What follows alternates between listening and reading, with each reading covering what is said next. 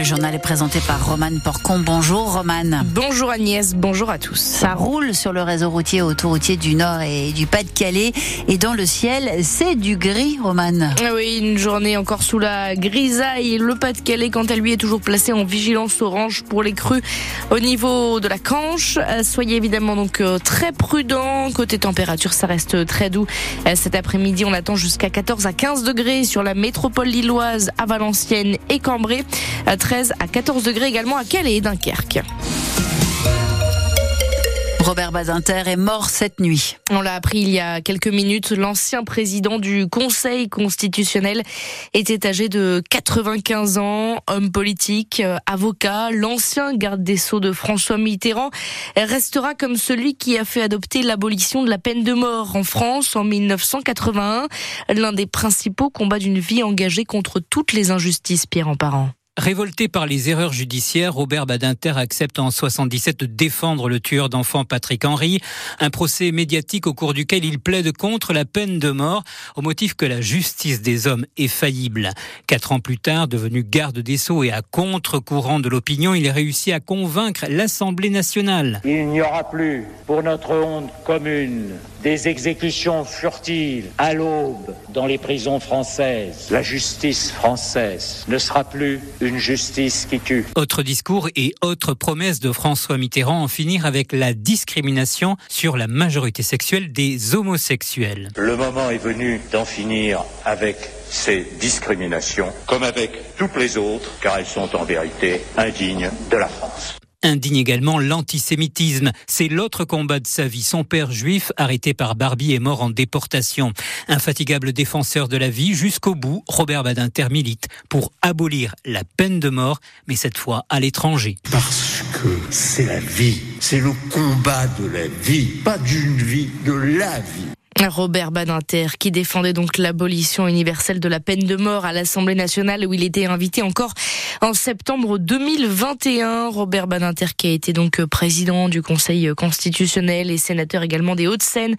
Vous retrouvez tout son portrait sur francebleu.fr. Le Pas-de-Calais est toujours en vigilance orange au cru après les fortes pluies des derniers jours. Ce matin, c'est la Canche qui inquiète son niveau qui continue de monter aujourd'hui. Les niveaux de la M, là, et la liste doivent normalement aussi Il reste d'ailleurs en vigilance jaune. Selon la préfecture du Pas-de-Calais, en tout cas, aucune évacuation n'a été effectuée. Il y a eu une seule intervention pour une cave inondée à Roti. Alors face à ces inondations à répétition, il faut maintenant s'organiser pour mieux prévenir ces crues. Le maire de Saint-Omer, François de Coster, est euh, chargé d'une mission inondation. Il s'est déjà rendu aux Pays-Bas. Il est aujourd'hui à Bruges, en Belgique, deux pays qui savent gérer ces phénomènes climatiques et qui sont organisés au plus haut de l'État. Il faut s'organiser pour qu'on ait de la coordination qui soit fondée sur la réalité euh, hydraulique. Il y a eu euh, beaucoup de travail aux Pays-Bas pour faire en sorte de rassembler les forces, pour se donner plus de moyens et également pour pouvoir faire en sorte de mieux protéger euh, face aux inondations et puis tout un travail aussi sur la prévention, donner plus d'espace pour euh, les rivières, préparer finalement les moments où elles pourraient euh, avoir besoin de, plus de volume, d'espace pour le, volume à faire passer.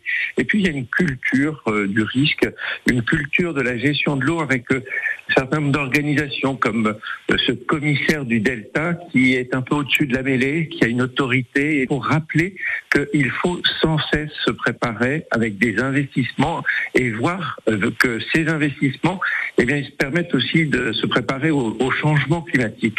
Le maire de Saint-Omer, invité de France Bleu Nord ce matin, son interview est à réécouter en intégralité sur notre site francebleu.fr.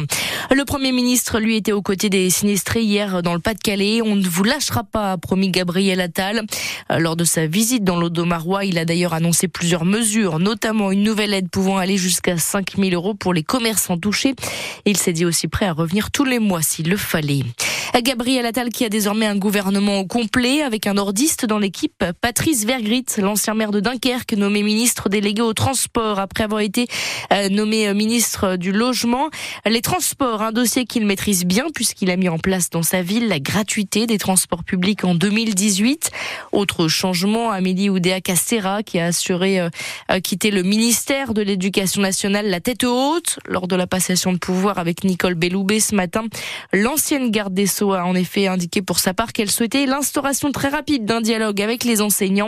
La liste complète des entrants et des sortants du gouvernement est sur francebleu.fr. Et les amateurs d'art ont rendez-vous jusqu'à dimanche à Lille Grand Palais. La plus grande foire d'art contemporain euh, de France, hormis Paris, se tient en effet en ce moment. C'est Lille Art Top. Quelques 300 000 visiteurs, 30 000 pardon visiteurs vont profiter euh, du rendez-vous jusqu'à dimanche.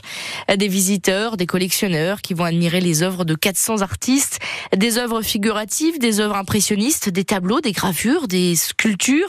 Il y en a vraiment pour tous les goûts, mais est-ce qu'il y en a pour toutes les bourses, Odile Sonnellard? Quasiment impossible de trouver une œuvre à moins de 100 euros. À ce prix-là, la galerie lilloise Neuf propose des lithographies, un processus de reproduction d'une œuvre, comme l'explique Hippolyte Delbar. Le plus petit budget euh, qu'on aurait, ce serait des sérigraphies justement de Thomas Vanek, par rapport à un tableau qui va prendre des dizaines d'heures à faire, qui sera un dessin complètement unique. Là, il a proposé euh, des tirages de 20 ou 30 pièces, de sérigraphie en moyen format. Autre stand, autre univers artistique, mais là aussi, ce sont des lithographies qu'on peut trouver à partir de 150 euros, proposés par Noir Artiste, venu de Liège en Belgique. Nous, on voit ça un peu comme la première acquisition. Des fois, voilà, on aime l'artiste, on a envie de le soutenir, mais effectivement, les budgets sont parfois trop élevés. Tandis qu'une première édition limitée, qui reste une œuvre unique en soi, puisqu'elles sont numérotées avec un certificat d'authenticité, permet d'avoir la première œuvre, soutenir l'artiste et en même temps se faire plaisir. Mais la directrice artistique de Lille Art Up, Marie-Françoise Boutémy, rappelle qu'il ne faut pas hésiter à négocier ou, par exemple, à étaler ses paiements. Il faut savoir oser le demander, mais avec un galeriste, vous pouvez toujours payer en plusieurs fois. Moi, personnellement, c'est ce que j'ai fait. La première fois que j'ai acheté une œuvre, j'étais adolescente et tout. Et ben, pendant un an et demi, je payais, euh, je sais plus, c'était 30 euros. Et puis ensuite, les prix s'envolent selon la cote des artistes. L'an dernier, une œuvre du sculpteur César à 200 000 euros s'est vendue dès le premier jour de la foire. Et vous avez jusqu'à donc dimanche pour en profiter à Lille Grand Palais. Les amateurs de football, eux, ont rendez-vous les 27 et 28 février. Valenciennes jouera son quart de finale de Coupe de France. En Normandie, Rouen, club de national, a créé la sensation en éliminant Monaco hier soir au tir au but et retrouvera donc les nordistes pour cette affiche assez inattendue.